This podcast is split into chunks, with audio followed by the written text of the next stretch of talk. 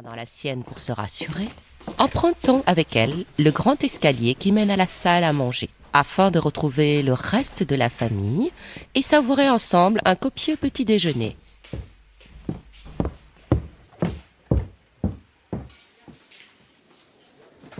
Installée autour de l'immense table, Julie attend avec impatience le moment de partir à l'aventure.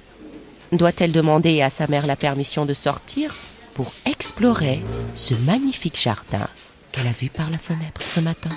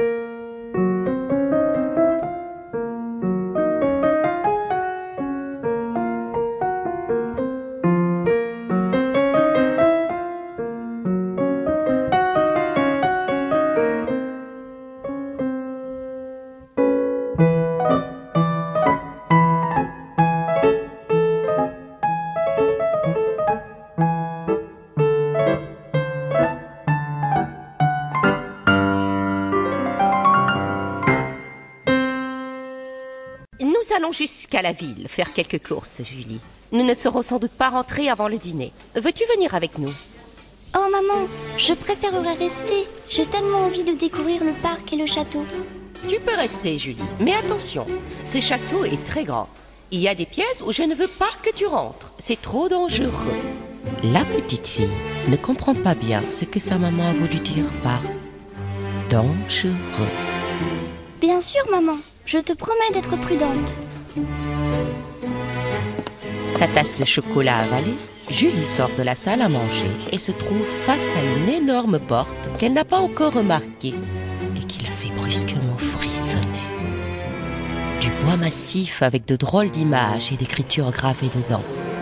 Ce n'est pas tant l'aspect austère de cette porte qui la met mal à l'aise, mais plutôt les bruits qu'elle perçoit, comme si l'on traînait sur le sol.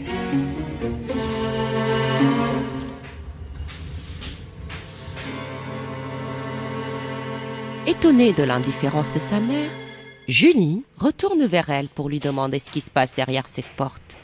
C'est justement le genre d'endroit où je ne veux pas que tu ailles, ma petite Julie. Cette porte mène à une grande cave très sombre. Et ton père et moi n'avons pas encore eu le temps d'y trier toutes les affaires des anciens occupants de la maison. Nous ne savons pas sur quoi nous pourrions tomber?